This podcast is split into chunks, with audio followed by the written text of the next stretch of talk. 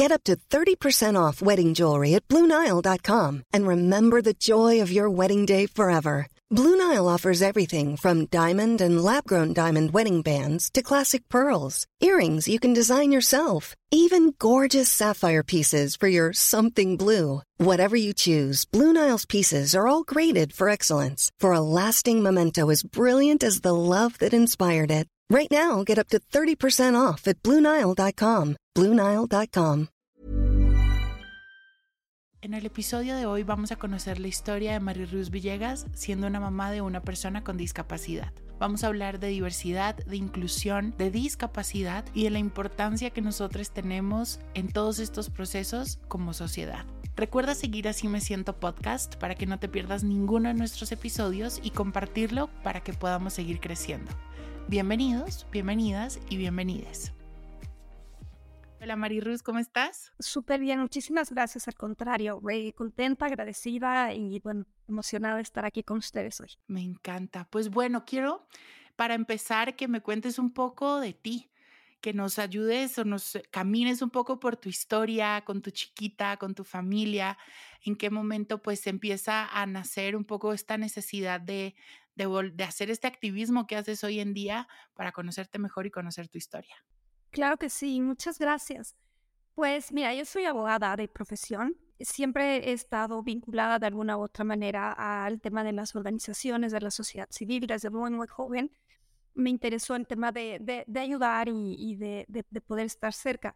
Cuando terminé la maestría que, que, que estudié en Estados Unidos, eh, me fui a vivir a Nueva York y ahí tuve la oportunidad de trabajar en Naciones Unidas. Se cayeron las torres, regresé a México y eh, cuando regresé a México quería yo seguir trabajando en, en temas que tuvieran que ver con eh, desarrollo social. No sabía yo lo que la vida me, me tenía para después. Y entonces llegó mi hija chiquita, mi María Antonia, mi purga. Me salgo a trabajar como con la idea de, ya, eh, de verdad estoy muy cansada, tenía a mi cargo México, Latinoamérica, viajaba muchísimo.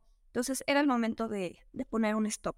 Yo veía que mi hija no desarrollaba lo que, que hoy sé que son hitos del desarrollo, eh, por ejemplo, no juntaba las manitas, no se ponía en posición de gatear, eh, no tenía control de la cabecita, o sea, el control cefálico, o sea, faltaban ahí algunos hitos del desarrollo que empecé yo mm, a, ir, por ejemplo, a estimulación temprana. Así pasaron, eh, hoy lo digo rápido, pero así pasaron dos años, cuatro meses, buscando, buscando, buscando y buscábamos doctores y buscábamos terapeutas y buscábamos, híjole, alguna, alguna respuesta por algún lado. Y muchas mamás y muchos papás que, que, están escuchando podrán relacionarse con esto. Cuando tienes un hijo y no tienes el diagnóstico de lo que tiene, son, en verdad es una época bien difícil. Es, es difícil incluso ponerle palabras a los sentimientos que tienes, porque es entre impotencia, entre que no sabes qué qué hacer, cómo ayudar, si estás exagerando, si no estás exagerando, eh, si nada más deberías de, cómo aceptar las cosas, ¿no? Cómo se te están presentando. Es difícil porque, pues, tu hija, María Antonia, en ese momento, pues era muy chiquita, no, no, no tenía esa comunicación de mamá, es que siento esto, pienso esto, me está doliendo aquello, también es muy difícil aparte vas tomando decisiones y también hay que decirlo, ¿eh? también creo que hay una, o sea, la gente también, eh, mucha gente se aprovecha de esos momentos de vulnerabilidad en los cuales tú necesitas respuestas y entonces pareciera como que de pronto te ofrecen estas como, como estos shortcuts, ¿no? Estas salidas rápidas de, mira, con este tratamiento este, funciona y es este, casi mágico, ¿no? O tienes que hacer esto, tienes que hacer lo otro, estos remedios y la verdad es que uno, por más que que quieras ser muy racional, de pronto sí caes en muchas cosas que hoy que lo piensas a retrospectiva dices es que de veras cómo, cómo pude, ¿no? Pues a veces el, el, dolor que uno tiene pues rebasa la ciencia y rebasa lo que a veces está a tu alcance y por eso pues creo que te puedes enganchar y ser presa fácil de, de pues mucha gente que te promete pues curas que, que, que no va a haber. Yo hasta ese momento yo no tenía o no teníamos como familia un diagnóstico.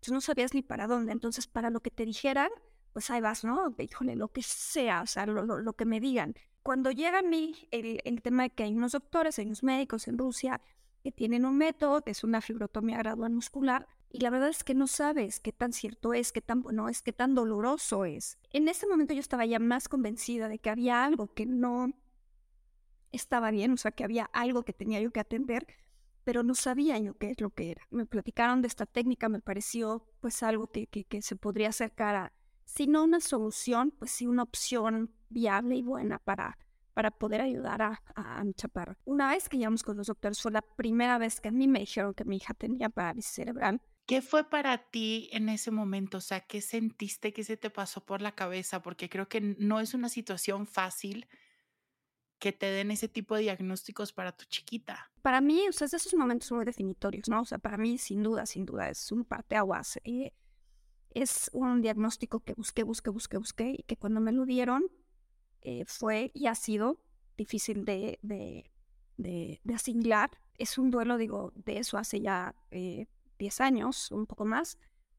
Y, y es un duelo que va y viene, ¿sabes? O sea, es un duelo que, que en ese momento tienes que trabajar del modo, pero que conforme van pasando diferentes etapas, eh, lo vas, viene, viene con, con, otras envolturas, ¿no? Entonces lo tienes que ir trabajando constantemente. O sea, no es un duelo que ayer lo trabajé y ahorita ya estoy perfecta, no. Es un duelo que vas trabajando, sin duda. ¿Qué pasó en ese momento? Pues como que se detuvo el tiempo lo estás escuchando, pero parece que no te están hablando a ti, entras en esta dualidad de decir, híjole, estoy escuchando lo que no quiero escuchar, o sea, tengo ganas de salirme de aquí, de aventar lo que tenga este, en la cabeza, porque me están diciendo algo que me incomoda profundamente, pero lo ando buscando desde hace mucho tiempo, entonces, ¿qué haces, no, en ese momento? Entonces, sí, sí, para mí es como si se hubiera de verdad detenido el tiempo, como si físicamente hubiera yo, o sea, ya no me hubiera entrado el aire, o sea, como que, como que todo se detuvo, la verdad es que entré en, esta, en este tema de decir, híjole, estoy escuchando algo que no me gusta. Yo soy muy práctica, ¿eh? Estoy escuchando algo que no me gusta, pero, pero por fin lo estoy escuchando. Por fin alguien me está diciendo de qué va. Y si me dicen de qué va, yo puedo hacer más cosas y puedo ayudar de una manera distinta. Pero, híjole, ¿Cómo le hago para, para, para esto que no estaba en mis planes, no estaba en, mi expectativa? O sea, ¿cómo le hago para romper? Y entonces, pues tienes que aprender, ¿no? A deconstruirte, a romper creencias, a construirte de otra manera. O sea, la versión de mí antes de ese momento, pues definitivamente ya no existe. Lo que continuó, lo que yo escuché después es, y la podemos operar. Con unos doctores que no hablan ni siquiera mi idioma, con un traductor anestesia general, pues una técnica de la que me están platicando, pero, pero será, no será. De ese momento que me dieron ese diagnóstico, la operaron el día siguiente y pues la verdad es que con muy buenos resultados, o sea, muy, muy buenos, tan sorprendentes que, que, que yo empecé a ver cambios muy grandes. Mari, háblanos un poquito para quienes no entienden todavía la parálisis cerebral, ¿cómo opera? La parálisis cerebral es eh, una lesión no soy doctora, ¿eh? no soy neuróloga y, lo, explico como mamá, que son una especie como de cicatrices que se hacen porque una falta de oxígeno y esa falta de oxígeno puede ser al momento de nacer o puede ser sobre hipoxia al momento de nacer o puede ser porque haya habido un, evento posterior como un ahogamiento, como un infarto cerebral, como, como, algún otro evento que haya hecho que no irriga suficiente eh, oxígeno al, la cabecita y eso provoca que en la sangre deje de haber este oxígeno y provoca que entonces los músculos o, algunas fibras de los músculos se mueran, o sea, se necrosen. Puede ser desde una parálisis cerebral muy leve, como es la que tiene mi hija, que le permite ser completa, completa y absolutamente funcional y que pues por eso la cirugía ha sido tan benéfica para, para ella y para otros pacientes que tienen parálisis cerebral leve, porque pues la verdad es que lo que hace es liberarlos de estas contracturas. ¿Qué pasa cuando se necrosan estas fibras del músculo? Que entonces vienen estas contracturas que los hacen estar muy rígidos. Entonces tienen, depende, ¿no? Depende de dónde esté la lesión. En el caso de mi hija es eh, una lesión muy eh, larga, pero es muy superficial. Me lo explicaban como si fuera una carretera que tiene algunos baches, pero no se terminó de romper. Entonces, por eso hay eh, conexión neuronal. Lo que pasa a nivel muscular es que esa contractura hace que no puedan, por ejemplo, abrir la manita o que los piecitos los tengan en punto, que los tengan muy rígidos, que la carita la tengan muy rígido, por eso no pueden deglutir o no pueden hablar o incluso el estrabismo muchas veces no es, no es propiamente los ojitos, sino también puede ser por la rigidez en los músculos de la carita, hace que, que, los ojitos parezcan como si tuvieran estrabismo. ¿Qué sí hace la cirugía en todos los casos?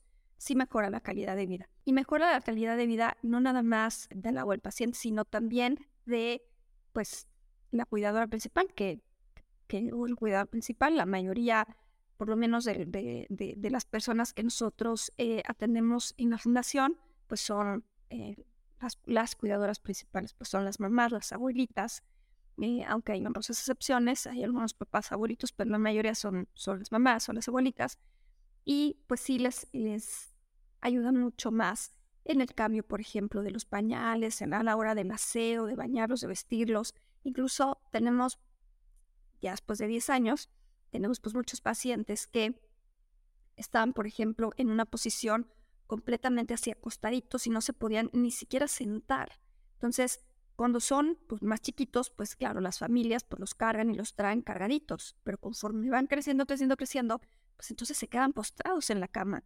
Entonces, si tú puedes ayudar a que esta persona se pueda siquiera sentar, pues el poderse sentar, el poder ya estar en una silla de ruedas, pues claro que le da una integración al mundo, a la vida, a, poder convivir con la familia, a poder que lo saquen a pasear, que, que, vayan, que vengan, ¿no? Que hagan muchas cosas. Y hay otros casos en que en realidad las cirugías es más como por un tema humanitario, para quitar el dolor. Hay casos muy, muy severos eh, en los cuales pues el, el, resultado mayor que, que podemos brindar es mejorar la calidad de vida, nada más quitar el dolor. Sabemos que no va a haber estos cambios como de, ay, separado de la silla de ruedas o pudo tener esta autonomía de comer o de, tener como algunos hitos del desarrollo de independencia, pero sí mejora mucho la, por lo menos la calidad de vida. No, estoy con la piel chinita de esto, porque, wow, devolverle el movimiento a alguien parcial, en algunos casos, como nos dices, mucho mayor, pero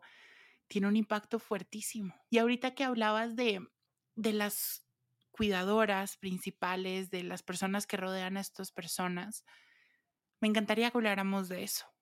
Porque bueno, ya entendemos las discapacidades, pero siento que las personas que cuidan a las personas con discapacidad son personas que a veces viven un poco en solitario, que la empatía con ellas es un poco difícil. Hay gente que no entiende por lo que pasan, las decisiones que tienen que tomar. Ahorita nos contabas. Cuando te dieron el, el diagnóstico de tu chiquita, bueno, ¿y ahora qué hago?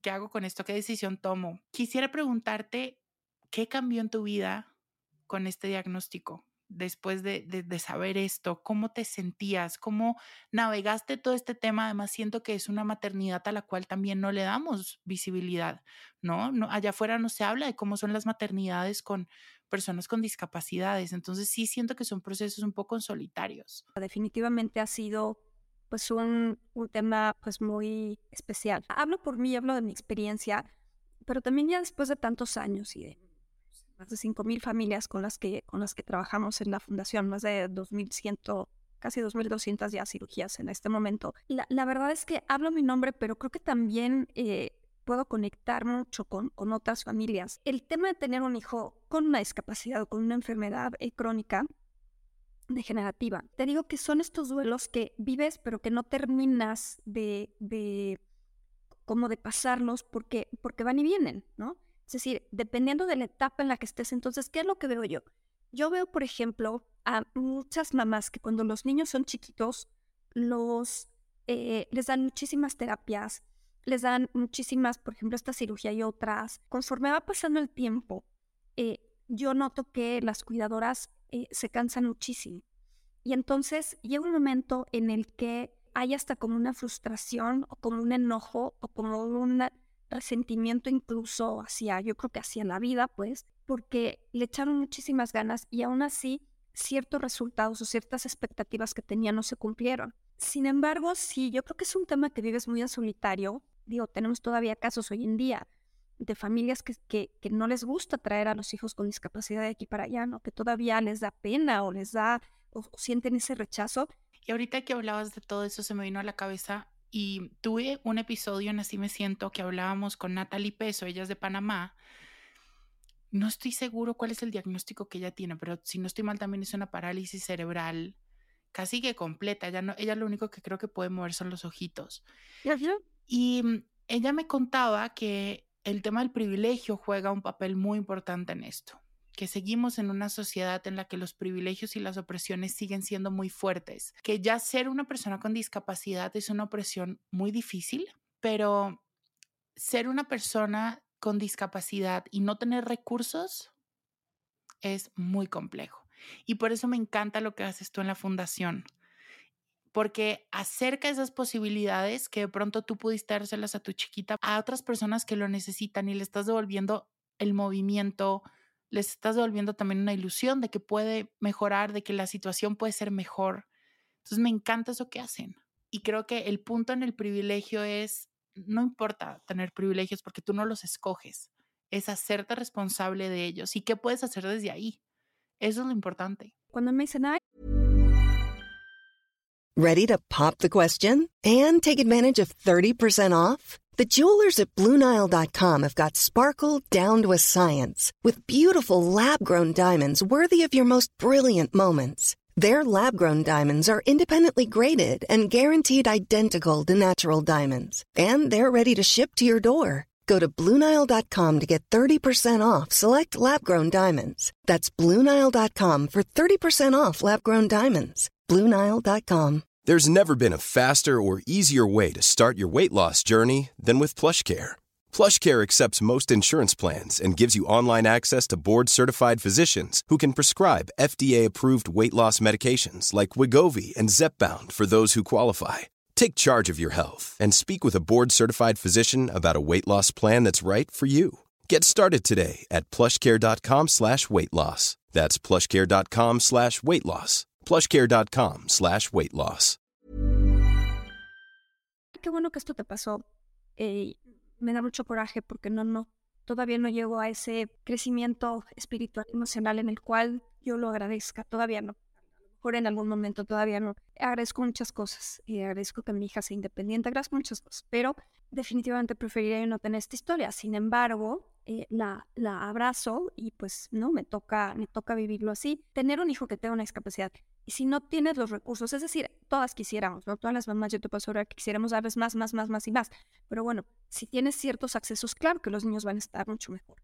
Entonces, parte de lo que hacemos en la fundación es que estamos muy, muy dirigidas hacia eh, niños y niñas que viven en pobreza extrema, marginación y población indígena. Trabajamos con comunidades que viven en pobreza extrema, en pobreza alimentaria. O sea, cuando tú estás hablando de este nivel de pobreza, no es la persona que que, le batalla para salir en la quincena, que... No, no, estás hablando de personas que viven en comunidades donde no hay fuentes de trabajo. Hay lugares donde no hay ni acceso al agua. Por supuesto, ya no hablemos de servicios, ¿no? De, drenaje, de agua potable, de electricidad, de internet, o sea, por Dios. Entonces, queremos ir ahí porque nos hemos llevando grandes lecciones. Durante estos más de 10 años, por supuesto que ha habido momentos en que yo también me cuestiono y digo, híjole, es que si operamos a estos niños que vienen pobreza extrema, pero ¿dónde los van a rehabilitar? O sea, ¿qué seguimiento le van a dar? Porque finalmente cada cirugía es una inversión. Entonces, si, si lo ves ya desde un punto un poco más frío, dices, híjole, ¿y dónde los van a rehabilitar? ¿Y realmente qué resultados va a haber?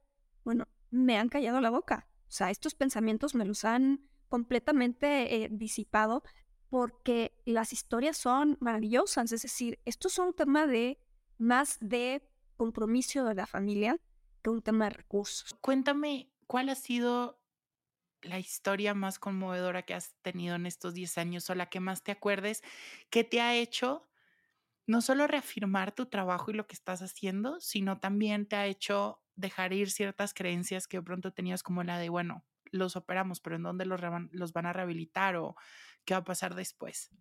Mira, tengo, tengo, tengo varias, pero te cuento algunas. Por ejemplo, hay, hay una niña que se llama Rachel Ann, que tiene una familia súper, súper comprometida, pero una familia que ha tenido una vida complicada. Eh, que la vida les ha puesto ahí muchísimas lecciones. La operamos y cuando la operamos la primera vez, la verdad es que parte de mi pensamiento era, híjole, yo no sé si Rachel va a poder siquiera eh, lograr algunos hitos del desarrollo, pues viven en una situación complicada, la irán a rehabilitar o no. Eh, bueno, eso fue, la operamos. Y por supuesto, también digo, hay de pacientes de los que me acuerdo todavía por nombre, pero ya son un montón y pues ya luego no me acuerdo de todos. Pero pasó el tiempo y al año siguiente regresamos a esa comunidad otra vez a, a, operar. Iba, iba yo en una, en una visita y iba yo en ese momento con la esposa del gobernador de, de, de, de, ese estado, de Hidalgo, en ese momento. Entonces llegamos a la, a la visita y nos estaba esperando esta niña de la mano de su papá aparte el papá con un, una, o sea, si yo lo hubiera planeado no me hubiera salido tan perfecto. El papá traía en una presentación engargolada, o sea, eh, con sus arillos, eh, con mica, o sea, una presentación muy bonita, desde el antes de Rachel de la cirugía, cuando la cirugía y toda la terapia que le había puesto y la terapia la habían hecho en su casa con aditamentos que el papá le había hecho de madera. Y entonces Richard había logrado, pues la verdad es que bastantes más eh, pues, hitos al desarrollo de los que yo en ese momento, pues la verdad hubiera pensado. Me impactó tanto ver la parada, me impactó tanto la actitud del papá de mira, aquí está y te quiero enseñar hemos hecho, te quiero enseñar, que, que se me salían las lágrimas, ¿no? O sea, decir, y de ahí dije, nunca, jamás yo tendría como por qué dar o no una oportunidad a alguien por mis creencias y mis prejuicios, ¿no? Y mi falta de, de, de, todo, ¿no? De visión, de conciencia, de todo. Los chavos o chavas han tenido estos avances, ahorita ya tantos años, por ejemplo, en la jornada que tuvimos hace un par de semanas, pues ya vienen, pues, las personas que operamos desde que eran, pues, súper plebes, ¿no? Entonces ya ahora, después de muchos años, le digo, no, ya están súper altos, ya háganse para allá, ya, ya, ya, ¿no? Eh, ustedes, este, eh, pues están muy bien. Entonces, verlos y decir, es que sí ha valido la pena. O sea, sí ha valido la pena porque entonces este chavo, esta chava puede caminar o puede tener este desarrollo de súper independencia, no juega fútbol o está en este equipo o tiene este desarrollo, o sea, tiene, tiene acceso, digamos, porque lo, real también es que luego con, las sillas de ruedas, tal, los accesos en las comunidades rurales a las escuelas y tal es complejo, ¿no? No hay ni siquiera rampas. Bueno, y en la ciudad también, de estoy hablando, todos lados. México no hay tanto acceso a temas de discapacidad. Pero claro que el hecho de ser más independientes pues les ha, les ha abierto el mundo. Entonces es de veras un, un gozo, un, sentimiento de es que ha valido la pena, es que, porque muchas veces también, o sea, estos proyectos no son nada más de, ay, todo ha sido maravilloso. Claro que no, ha habido situaciones muy dolorosas, ha habido situaciones en las cuales, pues todas, digo, tanto yo como cada una de mis voluntarias hemos querido tirar la toalla, porque no todo ha sido así, bien sobre hojuelas y una belleza, claro que no. Y de esos momentos difíciles de la fundación que has vivido tú, tus voluntarias, ¿qué has aprendido? Creo que, creo que parte de la resiliencia que, que hoy puedo yo tener, pues viene también de, de un proyecto así, de entender que lo que nos tiene que mover, y esto a lo mejor se, se va a oír super cursi, pero de veras lo creo, es que nos debería de mover el amor. El, el entender que, que en este mundo estamos de pasito y que lo que podamos hacer por otra persona al final es realmente lo único que se nos queda, ¿no? O sea, es realmente el único legado que tenemos es eso, o sea, ese, ese mini granito de arena que tú puedes hacer por alguien más. Porque si lastimas a otra persona, si haces algo malo, pues eso en qué te suma. Y creo que en el tema de las cuidadoras primarias, y, aquí eh, me permito tomarlo como, como, en, como en el tema de las mamás, hay que voltearnos a ver, ¿no? Y hay que voltear a ver a las que, eh, a las que somos, las que son cuidadoras primarias, porque no sé si esto, creo que pasa en muchos países de Latinoamérica, pero también en otras latitudes, seguramente pasa en México, por supuesto, que como, mujer se te asigna este rol de cuidadora. Entonces, mujer, cuidadora. Y ya te tocó, no lo elegiste, no es que tú hayas querido, es que así bien forever. No, pues ahora cuidadora. Y, y no te cuides tú, porque si tú te cuidas, entonces está súper mal, ¿no? Esto lo he dicho en algunos otros espacios y verás todo hate que cae, porque entonces pareciera como sin decir, híjole, es que tú como cuidadora a lo mejor también mereces cuidar sobre todo la salud mental eh, y la física, ¿no? Pero la salud mental, eh, no, es decir, a ver, si no te vas a cuidar eh, la parte física, olvídate de la mental. Entonces, a veces concientizar también y decir, híjoles, que primero tú como cuidadora tienes que entender que si que en la medida en la que tú estés bien, también rindes más, ¿no? Ya si no lo haces por, por ti nada más, pues hay que entender que si tú estás mal, no rindes en, seguir cuidando, ¿no? Cuidar a, la cuidadora, al cuidador principal, tiene que ser algo, algo muy importante. Porque si, si hay ese burnout tremendo eh, y, pasa y hay una desolación, eh, un, un, tema eh, muy fuerte, de mucha tristeza, de mucha depresión. No es sencillo, no, no, no es fácil. Y, y muchas veces estas situaciones, pues obviamente se, se prolongan por muchísimo tiempo. Entonces, em, sin duda, sin duda, y hay que concientizar sobre, sobre el tema. No es un tema sencillo porque, insisto, se da por hecho. A quien le toca ser la cuidadora es, entras en esas culpas, ¿no? Híjole, no, yo no puedo eh, poner estos recursos para yo irme a hacer un estudio porque pues mejor le doy esta otra medicina, este otro tratamiento, esta otra terapia. No puedo despegarme de, o sea, hay, hay, personas que incluso es, híjole, es que no me puedo meter ni a bañar, pero es que hay situaciones muy retadoras, hay situaciones muy retadoras, o sea, nosotros eh, en esto que, te que platicamos hace, hace, unos minutos, la parálisis cerebral eh, pues tiene, tiene pues así una gama amplia de situaciones que pueden acompañarla entre ellas, por ejemplo, pues, pues un autismo o algún otro tipo de, de, situación también neurológica. Y entonces tenemos pacientes, por ejemplo, que se autoagreden. Entonces, entre la parálisis cerebral, los movimientos involuntarios que también te, te puede generar una parálisis cerebral y el tema neurológico, la autoagresión, entonces hay niños que se autoagreden o que no duermen, por ejemplo, no que duermen poquitito ya y con medicamento, pero muy poquito. Entonces, ves a las cuidadoras primarias que están completa y absolutamente cansadas. Es que ni siquiera puedes, eh, o sea, no es un tema de, ay, no, sí, es que vete a descansar. Y quiere cuidar al, al, al pacientito o a la pacientita que está en esa situación. O sea, que, cuando ellas se voltean, ya se agredió, ya se sangró, ya, ya se hizo pues un, un, daño importante. Entonces, en ese sentido, pues creo que a las cuidadoras primeras hay que cuidarlas, van a dar la redundancia, pero creo que como familias o como aliados, como aliadas, como aliados, eh, involúcrate. Que eso te quería preguntar. ¿Cómo como sociedad podemos ser aliados de, de, de, las personas con discapacidad, de las cuidadoras, de los cuidadores? ¿Cómo podemos involucrarnos un poco en eso? Yo creo que, yo creo que cada quien desde su, su trinchera, desde su, su, posición, sus posibilidades, puedan hacerlo. Yo creo que, que ser un aliado no es tan difícil porque lo puedes hacer desde donde estás. Tienes un familiar eh, que tú sabes que necesita ese tipo de apoyo, pues a lo mejor tú puedes irles a comprar el súper, a lo mejor tú puedes cocinarles, a lo mejor tú puedes ir a cuidar un rato en lo que la otra persona duerme o se baña o va al doctor o se va a tomar un café con una amiga o se sale a caminar o va a su clase de lo que haya elegido, eh, puedes apoyar de manera económica también a esa, a esa persona, eh, porque también ese es el otro drama, ¿no? Que luego viene acompañado también de estos temas económicos complejos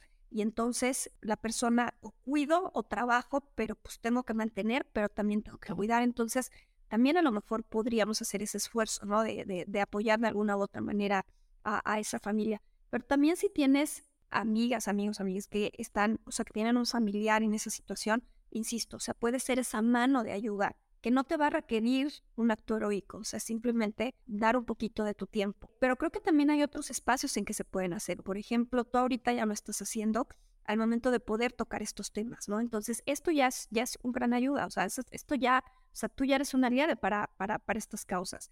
Eh, eh, y lo puedes hacer desde donde estás, o sea, desde donde estés. O sea, si tú estás en ciertos espacios públicos y hay una persona con discapacidad, bueno, pues la inclusión es esa. O sea, el tema de inclusión es que todos decimos que, ya qué bonito, hasta que es a ti quien te incomoda, porque los temas de diversidad e inclusión son incómodos. Entonces, mientras a ti no te incomode, o sea, mientras tú te puedas seguir estacionando en el lugar que tú quieres y no respetar el lugar para una persona con discapacidad, en la medida en la que tú no tienes que bajar el ritmo de tu prisa porque va una persona con discapacidad caminando enfrente de ti, entonces no te molesta, pero cuando tú tienes que bajar el ritmo o cuando tú tienes que hacer ciertas adecuaciones, cuando tú, maestro, maestro de una escuela, tienes que hacer ciertas adecuaciones en cómo estás impartiendo tu clase o cómo estás, eh, cómo está tu salón o la escuela o las autoridades, o tu empresario tienes que hacer esta, estas pequeñas adecuaciones o grandes adecuaciones para incluir a personas con, con, la discapacidad de la, que, de platicamos, ¿no? Es ahí donde realmente, pues si te vuelves, o sea, se, se, pues, se vuelve un tema incómodo, pero es como hay que, hay que trabajarlo y hay que asumirlo y hay que enfrentarlo. Pero muchas veces estas pequeñas, de verdad, estas pequeñas acciones de veras pueden hacer la, la diferencia completa y absolutamente. Es que incluso una palabra de aliento, ¿sabes? Una llamada por teléfono, un mensajito, un... Esto que le pueda, o sea, que la otra persona no se sienta que está completamente sola, sino que aquí estamos y nos importa. Ay, me encanta. Por eso amo lo que haces en, en tu fundación y realmente bueno, me honra mucho tenerte en Así Me Siento, conocerte, conocer tu historia, conocer lo que haces en la fundación, porque realmente hacen un cambio muy grande en un país al que amo y adoro como es México. Gracias por acompañarme, gracias por, por todo lo que nos dijiste y me comprometo a seguir tocando estos temas porque creo que en los temas incómodos es donde está el cambio. Y es en esos momentos de incomodidad en los que tenemos que ponernos como estos lentes de poder ver todo con empatía y ver desde mi privilegio y desde lo que yo puedo hacer, cómo puedo aportar a que podamos vivir mejor. Gracias por acompañarme, Marirus. Cuéntame dónde te podemos contactar, dónde las personas que nos pueden estar escuchando y necesitan apoyo de la fundación pueden acudir a ti. Pues estamos en pues, las redes sociales como Fundación MGAS, también en mis redes personales como Mary Rose, M-A-R-I-R-O-U-S de Sol. Les dejo el correo de la fundación, que es fundación MGAS es fundación, mgas arroba gmail.com y pues aquí estamos, estamos a sus órdenes. Me encanta. Toda la información de María Ruz y de la fundación va a estar en la descripción de este episodio, igual para que puedan darle clic y puedan ir directo. Gracias por acompañarme y te mando millones de abrazos. Muchísimas gracias por este espacio.